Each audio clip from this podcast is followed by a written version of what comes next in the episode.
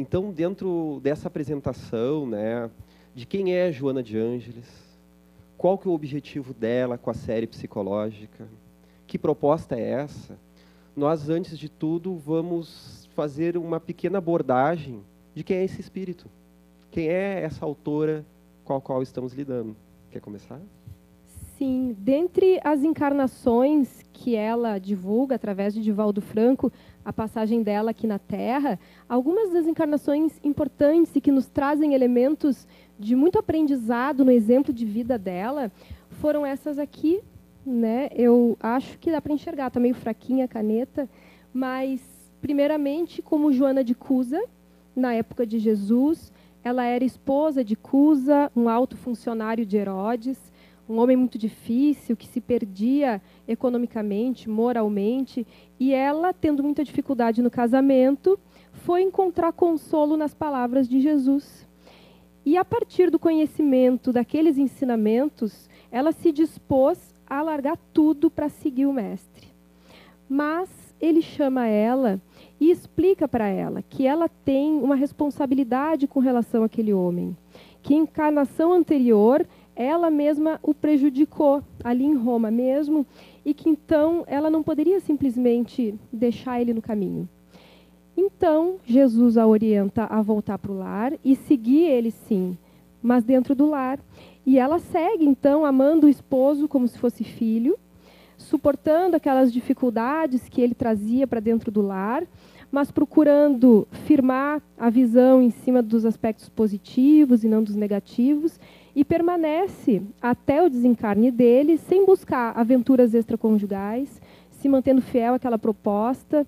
E quando então ele desencarna, ela passa a cuidar das crianças de outras mães para poder sobreviver. Ela não perde aquela condição de patrícia, mas então ela acaba não tendo mais os recursos da nobreza, né?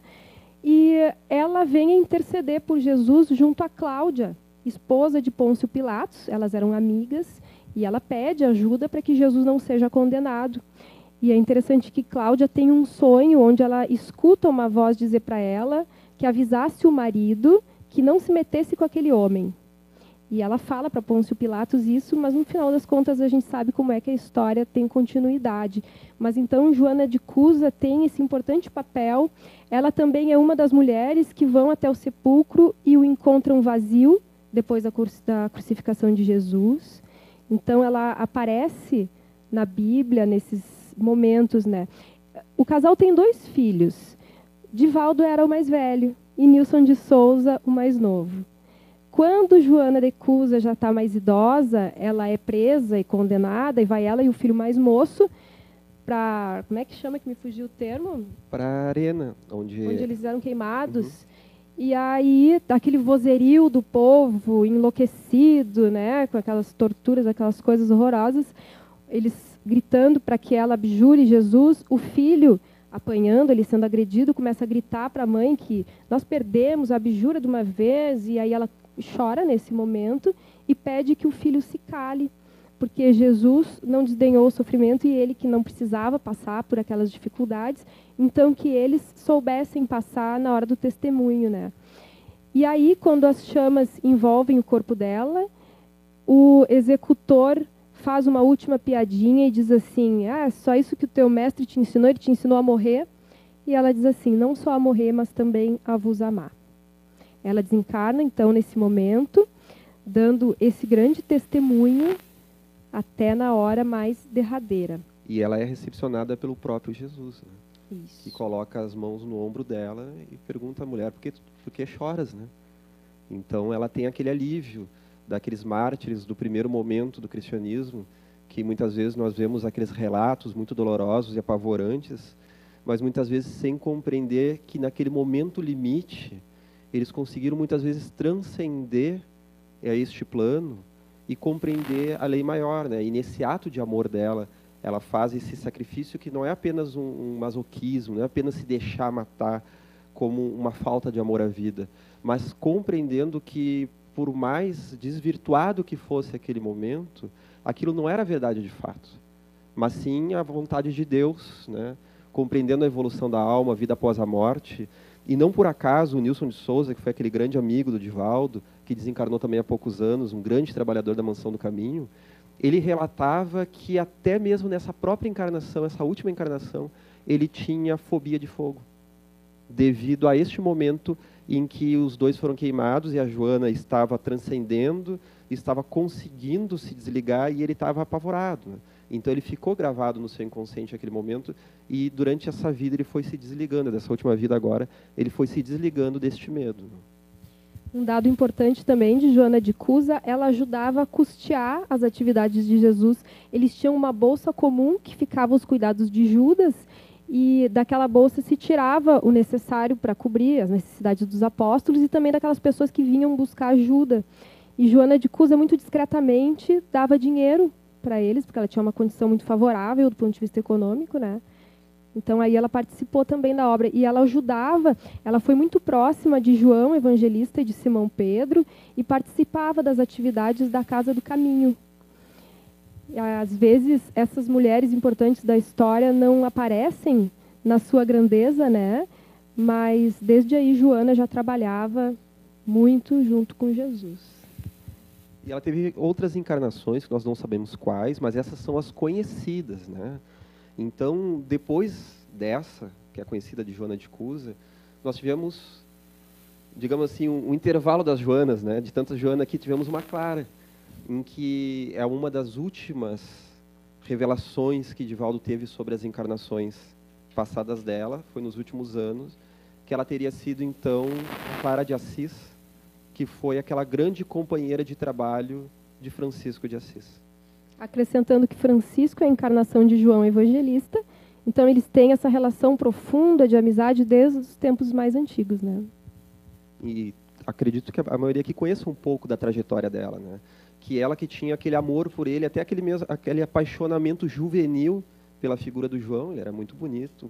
O Francisco, né? A reencarnação de João, ele era muito bonito, um, um rapaz formidável, era, digamos assim, um dos líderes da juventude da sua época, que passa por aquela transformação profunda em que o seu self, o seu eu maior, como a gente vai estudar durante o curso, se impõe, e aquela consciência desperta, chamando todo o povo de Assis, toda a Europa medieval, o Ocidente e, por final, ao longo dos séculos, o mundo, a uma reflexão transcendente acerca dos ensinamentos do Cristo, para que não ficasse mal interpretado com aquele poder da igreja, pela a sede do ouro, pela Inquisição, pelas cruzadas, né, onde se acreditava que defender Cristo era defender isso a golpe de espada.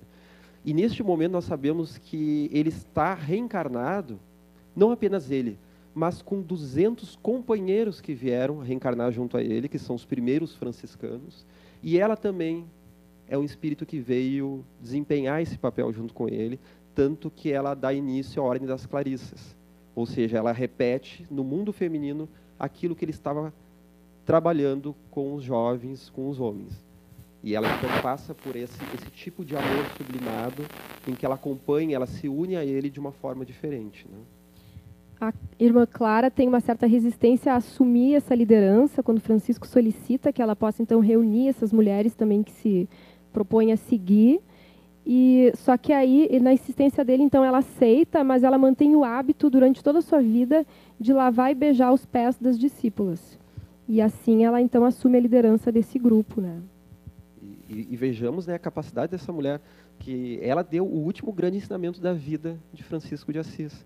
Porque já no seu final, um pouco depois dos 40 anos de idade, o Francisco de Assis está muito afetado fisicamente, muito desgastado, ele teve câncer, ele estava cego, né?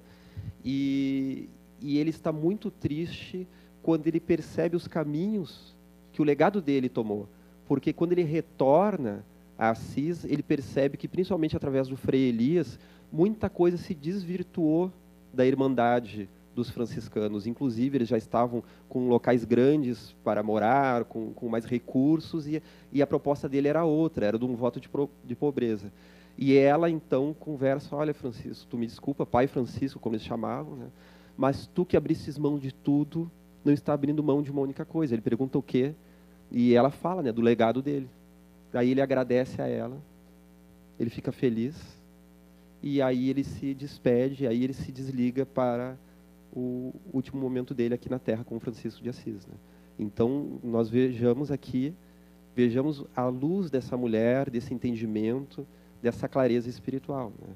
E nós sabemos, então, que depois ela vem a reencarnar no século XVII, com uma grande inteligência, com uma moça que desde cedo é muito afeita aos ensinamentos, aos aprendizados dos gregos antigos, da filosofia, do pensamento, aos intelectuais, em que ela capta as aulas particulares que a irmã dela tem, ela ouve em segredo, e ela encontra uma nova metodologia para uma mulher no México, no século XVII. Como é que ela vai ter acesso a uma universidade? Como é que ela vai fazer para conseguir estudar? É, o interessante é que, assim, quando ela está com 5 para 6 anos e a irmã dela vai ser alfabetizada, ela mente para a professora que a mãe mandou ela alfabetizar ela também, então ela vai estudar junto com a irmã. E desde criança ela aprende muito rapidamente o idioma dela, além de aprender em seguida o latim em poucas aulas, o português também. Então, ela quando ela pede para o pai que quando ela crescer ela quer ir para a universidade, e o pai dá risada e diz assim, não, só se tu te vestir de homem, porque só os homens vão para a universidade. Ela muito seriamente pede para a mãe que a vista de homem desde já, então, para não perder a oportunidade. Então, a sede de saber, de, de agir, de fazer né, nesse mundo é muito grande e move ela durante toda essa encarnação. Quando ela era já pré-adolescente, ela é convidada para dama de companhia de uma senhora na corte, e lá ela vai acabar chamando muito a atenção pelo conhecimento dela, a ponto de, num determinado momento, o vice-rei contratar especialistas de todas as áreas para entrevistar uma menina de 15 anos sobre os mais diversos assuntos. E ela fica por horas respondendo as perguntas. A gente vê naquele seriado, né, eles exemplificam bem essa cena. O seriado tem no Netflix. Né? Claro que ali tem algumas liberdades artísticas, né, de dramaturgia, é o seriado Juana Inês de la Cruz, que tem no Netflix, que conta um pouco desse momento que ela, que ela tem um contato com a corte, outros aspectos que a Michelle vai explicar agora, do contato também com as carmelitas de pés descalços.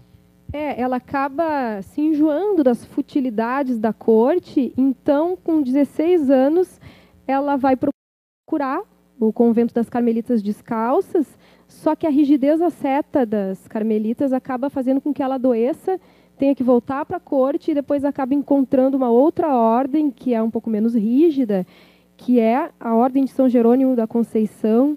E aí lá ela permanece por muitos anos. Ela tem uma cela muito confortável, onde ela tem livros, instrumentos musicais, instrumentos científicos. E lá ela vai desenvolvendo uma série de conhecimentos na astronomia, na música, na teologia.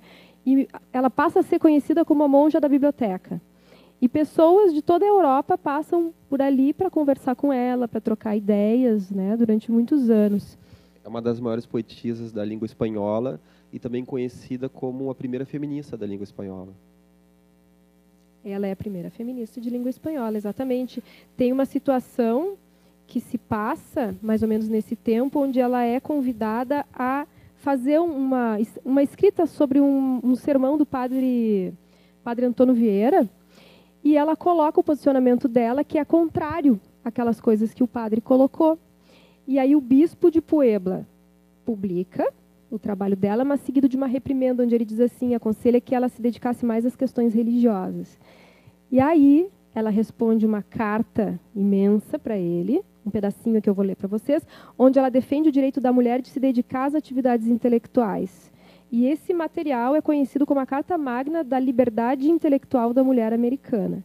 Então vocês veem que a Joana, desde muito cedo, ela é extremamente feminista e mostrando um feminismo que é diferente desse que a gente vê hoje em dia, que é um machismo ao contrário, que é o que a gente chama de feminismo, né? Mas um feminismo onde coloca realmente os seres enquanto iguais, espíritos que somos, reencarnados momentaneamente num ou noutro corpo masculino ou feminino. Então ela coloca assim: como sem aritmética se poderão entender tantos cômputos de anos, de dias, de meses, de horas, de semanas, tão misteriosas como as de Daniel e de outras, para cujas inteligências é necessário saber as naturezas, concordâncias e propriedades dos números? Como sem geometria se poderão medir a Arca Santa do Testamento, a Cidade Santa de Jerusalém, cujas misteriosas medidas fazem um cubo com todas as suas dimensões e aquele repartimento proporcional de suas partes tão maravilhosas? Como, sem grande erudição, tantas coisas de histórias profanas, de que faz menção as Sagradas Escrituras? Tantos costumes de gentios, tantos ritos, tantas maneiras de falar, e segue falando de todas as artes e ciências. E mais à frente, ela conta que, atendendo ao pedido de uma prelada, ela tem que ficar três meses afastada dos estudos, dos livros, e aí ela escreve o seguinte, né, se dirigindo então a essa senhora: Pois que vos poderia contar, senhora, dos segredos naturais que descobri cozinhando? Ver que um ovo se une e frita na manteiga ou azeite, e ao contrário se despedaça no molho. Vê que para o açúcar se conservar fluido, basta jogar-lhe uma mínima parte de água em que haja estado uma fruta ácida. E mais adiante, eu adoro essa parte, se Aristóteles tivesse cozinhado, muito mais teria escrito.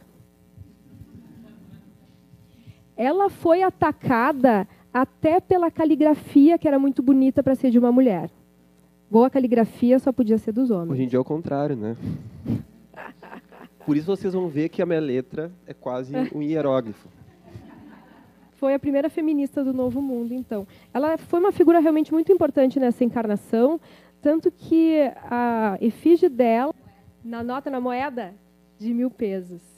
É. Depois, então, dessa situação, ela vende os 40 mil volumes de livros da biblioteca dela, os instrumentos musicais, instrumentos científicos, e ela fica só com alguns poucos livros de devoção, e aí ela vai se, se, de, se dedica a uma vida mais asceta, né? E em 1695 tem uma epidemia de peste que atinge muitas das irmãs daquele convento e ela passa então aqueles anos cuidando das suas irmãs, acaba contraindo a peste também e morre aos 44 anos de idade. Ela vem reencarnar depois aonde? do Brasil, né? Já conhecendo o português que ela estudou naquela ocasião. Né? E ela vai ter, ela também vai ser chamada de Sor Joana Angélica de Jesus. E, e lá em Salvador, na Bahia, ela é muito conhecida pelo símbolo que ela representou, pela forma com que ela deixou essa vida, pela forma com que ela desencarnou porque justamente nas guerras de independência do Brasil, que houveram poucas guerras, poucos conflitos com Portugal, mas houveram, num desses conflitos, em 1822, nós temos uma situação em que os soldados portugueses, embriagados, eles vão se adentrar ao convento para então violentar as moças do convento. E a Joana Angélica se coloca à porta e diz o seguinte ao guarda, né, que somente sobre o cadáver dela eles entrariam ali. E ele de pronto concretiza isso através de um golpe de baioneta, que baioneta é aquela espécie de lança que fica na ponta do, do rifle. E quando ela morre, eles ficam chocados também, os guardas, e eles desistem então de entrar. E ela acabou se eternizando na história como uma heroína então da independência do Brasil, como uma mártir. Não só eles desistem, mas naquele momento, assim, as outras freiras têm oportunidade de fugir por um canal subterrâneo e vão para um outro convento, que é lá perto, né? Então, é, essa pausa, assim, no ataque, faz com que elas tenham chance de fugir. E nós temos, né, apesar de nessa última encarnação ela não ter sido lembrada no Brasil pela questão intelectual, como foi Juana Inês de la Cruz, nós temos depois na figura de Joana de Ângeles, a mentora de Divaldo, a união dessas encarnações, assim como Hermínio Miranda fala daquele espírito entidade que carrega a soma de inúmeras encarnações e muitas vezes assume um nome diferente do que já teve. Então, ela coloca o nome de Joana de Ângeles, claro que é uma referência também a outros nomes que ela já teve, em que ela surge para Divaldo, justamente com a afeição de Juana Inês de la Cruz, essa afeição que ela surge para ele conforme os relatos, né? geralmente com a roupa, com o hábito mais simples do que ela usava naquela época, que é um hábito com azul e branco, mais ou menos na idade entre 50 e 55 anos, é mais ou menos a, como ele, ele diz que é a aparência dela, apesar de ter desencarnado aos 44, é ele que falou, tá? Então, vocês conversem com o Divaldo, tá? E, e ela vem, então, trazer inúmeros livros psicografados através dele, acredito que a essa altura já deve ter passado dos 70 livros, né? entre os mais de 200 que o Divaldo já psicografou, e ele vai perceber a partir do livro O Homem Integral, que ali começa uma outra forma de análise, em que ela começa a usar cada vez mais conceitos da psicologia. E logo ela revela a ele que o objetivo era fazer então uma ligação entre a psicologia moderna e os conceitos trazidos por Kardec. Claro que o Divaldo ele foi questionado por alguns psicólogos e psiquiatras com que autoridade a Joana faria isso se ela não foi psicóloga em vida passada. A última encarnação dela, como Joana Angélica de Jesus, isso se deu mais de 50 anos antes de surgir a psicologia acadêmica. Já existia a ideia da psicologia dentro da filosofia, mas a psicologia como ciência ela ainda é muito nova, ela é do final do século XIX. E eles questionam, então, como é que ela tem, com que autoridade ela fala. E daí o Divaldo ficou meio né, desenchavido. E ele perguntou, né, parece aquela criança, assim, tu, tu depois vai falar com a mãe, né, olha, a turma está falando, né, estão falando de mim. Me falaram dela, diz, ah, meu filho, então deixa eu te dizer uma coisa, né, tu não sabes que o conhecimento vem daqui para aí? Ou seja, os grandes passos da ciência, da filosofia, da religiosidade, do conhecimento humano, da civilização. Eles são antes ensaiados na espiritualidade. Não só eles vêm através da inspiração de espíritos superiores que guiam os filósofos, os cientistas, os pensadores, os humanitários, como também estes próprios baluartes dos conhecimentos, eles estudaram no plano espiritual antes de reencarnar. E não apenas como durante o desdobramento, como relata o Santo Agostinho, que ele falava que quando ele dormia, ele era arrebatado para aquilo que ele chamou da cidade de Deus, onde as coisas eram muito mais perfeitas. Era como a cidade daqui, só que muito mais perfeita. E quando ele acordava, ele via que era tudo mais era tudo muito parecido, porém corrompido, que é o que ele chamava da cidade dos homens, que era uma cópia imperfeita então daquilo que hoje nós entendemos até mesmo como as colônias espirituais, como o mundo de lá. E ela vai trazer então o conhecimento de que ela participa de um grupo de espíritos que prepara muitos pensadores, principalmente dentro da psicologia, para reencarnar. Quem são esses pensadores? O único que ela revelou, que eu sei até então, é que ela participou do processo reencarnatório do Carl Gustav Jung, que foi um dos grandes pais da psicologia, companheiro então de Freud, e depois eles vieram a, a cindir essa amizade, esse companheirismo, né, que ficou famoso, essa rixa entre eles. E não apenas ela preparou a encarnação dele, como ela foi a primeira a puxar as orelhas dele quando ele volta ao plano espiritual, porque ela diz então que todos esses psicólogos, quando eles retornam ao plano espiritual, eles fazem então um apanhado de tudo aquilo que eles conseguiram realizar, o que é bastante coisa, mas também eles fazem um apanhado daquilo, daqueles pontos onde eles não alcançaram. E apenas dar uma palhinha, não sei se a Michelle quer trazer alguma coisa sobre isso, mas apenas uma palhinha, né? Que, segundo a Joana revela, tanto Freud quanto Jung tinham o objetivo de chegar no conteúdo da reencarnação. E pelo que ela fala, e outros médiums também falam disso, Freud foi aquele que foi um pensador maravilhoso, que foi um dos grandes nomes a estudar o inconsciente, uh, diferente do que se acha, ele não foi o primeiro pesquisador a falar do inconsciente, mas ele foi o principal a trazer a primeira sistematização do que seria o inconsciente. Porque o inconsciente já se falava na, na própria filosofia já há alguns séculos sobre esse termo. Kardec também fala do inconsciente sobre outros nomes, ele não chama de inconsciente. Né? Isso no livro dos Espíritos. E nós vamos ver então que Freud tinha esse objetivo de falar do inconsciente, porque ele precisava encontrar justamente as marcas da reencarnação. E ele compreendendo que as pessoas tinham traumas, tinham características de sofrimentos e vivências que não estava dado, não é que vinha isso. Ele buscou o mais anterior que pôde, então ele chegou na primeira infância, porque não compreendia a reencarnação. O Freud ainda dá uma paquerada, apesar de falar mal de Jung, brigar com Jung, dizendo para que Jung se afastasse daquilo que ele chamou do lodo negro do ocultismo, ainda assim, conforme Elizabeth Rudinesco e outros psicanalistas famosos, historiadores também, ele ainda deu uma flertada com a espiritualidade quando ele vai estudar telepatia e junto de Ferenzi, que era psicanalista e era espírita, ele participa de sessões mediúnicas, coisa que é pouco conhecido, mas está nos livros de psicanálise, inclusive, nas obras completas de Freud. Isso não é nenhum segredo. Né? Já o Jung, Freud participou. Tanto que ele dizia que a Ana Freud, a filha dele, era uma grande telepata. E ele chega a afirmar, em mil, na década de 20, que se ele tivesse que começar de novo, ele já não criaria psicanálise, mas ia estudar telepatia. Porém, alguns psicanalistas famosos, como Ernest Jones, que era também o principal biógrafo do Freud, disse assim, em outras palavras, né? Até porque eu não sei alemão nem inglês, né? Tão bem. O Ernest Jones era inglês. Ele disse assim, abafa, né?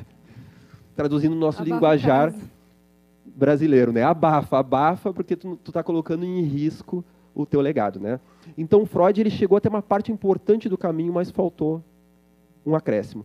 E o Divaldo fala, a Joana também, né, que o Jung ele já foi diferente, ele chegou até a reencarnação. Porque Jung, falando a grosso modo, nós não vamos falar disso agora, né, só falando por cima, ele tem mais ou menos umas três visões acerca do fenômeno espiritual. E a principal dela, a terceira, que se baseia nas próprias vivências dele em relação à própria mediunidade e provas da reencarnação, que ele fala em cartas que ele tinha para ele e não para os outros. Então ele não tinha uma prova científica, ele tinha provas pessoais. Ele sistematiza uma visão da reencarnação. E daí uma vez eu conversei com o Divaldo em 2014 na Bahia, eu questionei ele sobre isso e ele diz assim que o Jung foi aquele ferreiro que preparou uma faca adornada e não a apresentou. Então, tanto ele quanto Freud têm maravilhosos méritos, porém eles têm essa pequena dívida. E Jung então ficou com esta dívida de ter de apresentar aquilo que ele concluiu. E ao que historiadores como Sono Chanasani, que é um dos principais historiadores da história da psicologia, especialista em Jung, editor do Livro Vermelho, ele está editando os livros negros que ainda não foram lançados, diários do Jung, né? Em que Jung admite isso, assim como está nas cartas dele. Né? Então a Joana ela vai pegar um vasto cabedal da psicologia, termos freudianos, termos transpessoais, humanistas e principalmente junguianos, não porque estamos falando de uma corrente ou de outra, nada disso, mas apenas porque ela achou mais palatável usar os termos junguianos para fazer um acréscimo, para fazer uma extensão à espiritualidade. E é aí que durante esse curso nós vamos estudar o inconsciente, a questão dos arquétipos, o que, que são esses arquétipos que o Jung fala, os complexos psicológicos, tudo na visão de Joana de Anjos, mas eu estou falando bastante. Está ótimo. Uhum. A Joana também integra a equipe do Espírito de Verdade, trazendo o Consolador Prometido, que é o Espiritismo, então ela participa também desse processo. Ela tem dois capítulos no Evangelho segundo o Espiritismo, vocês devem conhecer, né? Está é, tá aqui a paciência, capítulo 9, item 7 e dar-se-á aquele que tem. Capítulo 18, itens 13 a 15. Ela estagia numa região muito bonita, próxima à crosta terrestre, e ela então planeja trazer aqui para a Terra, reproduzir aqui, dentro do possível, um local mais ou menos semelhante a essa região onde ela reside. E é aí então que surge a idealização do projeto todo que vem a constituir a mansão do caminho. Para isso, ela pede o aval de Francisco de Assis. Ele se propõe a auxiliar, desde que, naquela instituição, jamais se negue a caridade.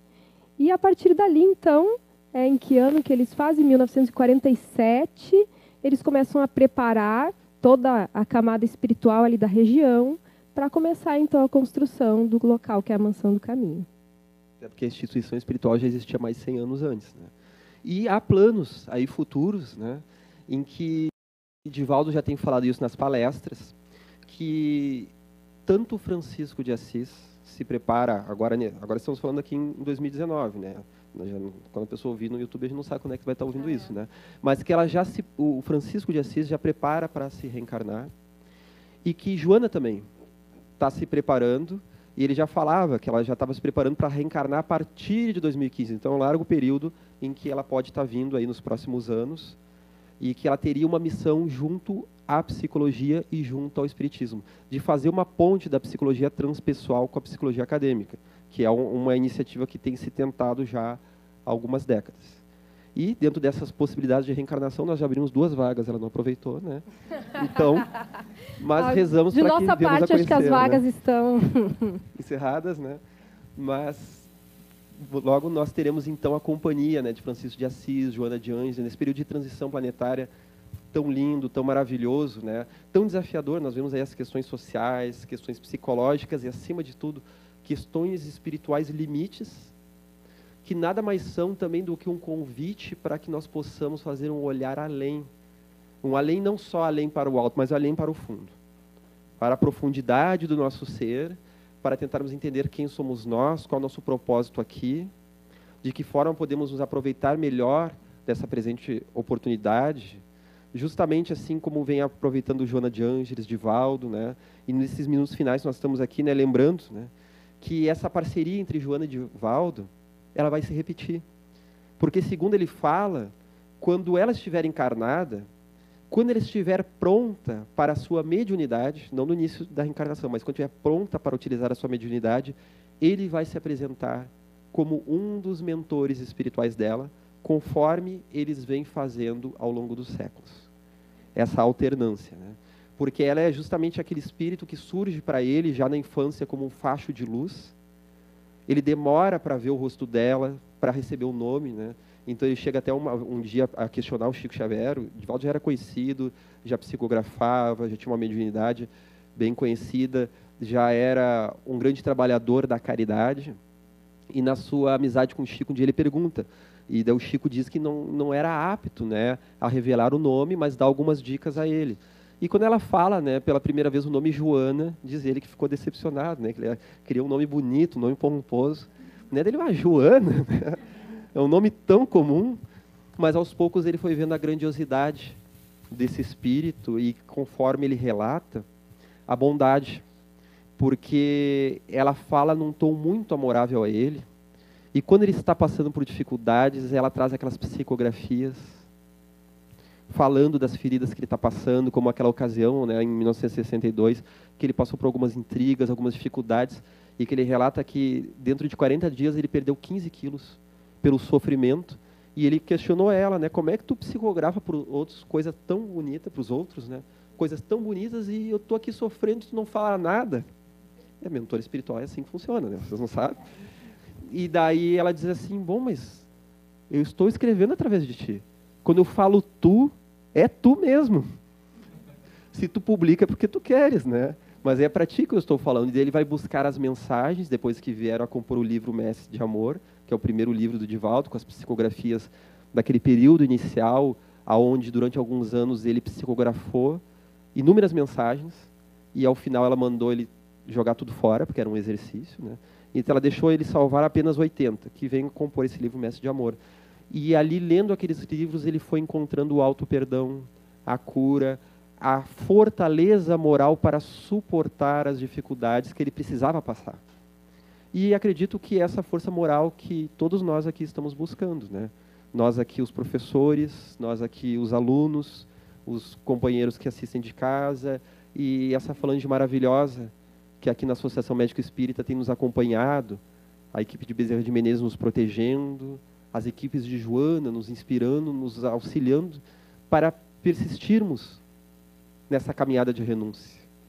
Dentro desse linguajar de Joana, que conforme ela já colocou, né, aquele linguajar que, que muitas vezes, né, já questionaram a Divaldo que Joana de Anjos é tão difícil, por que, que ela não facilita um pouco a forma de escrever?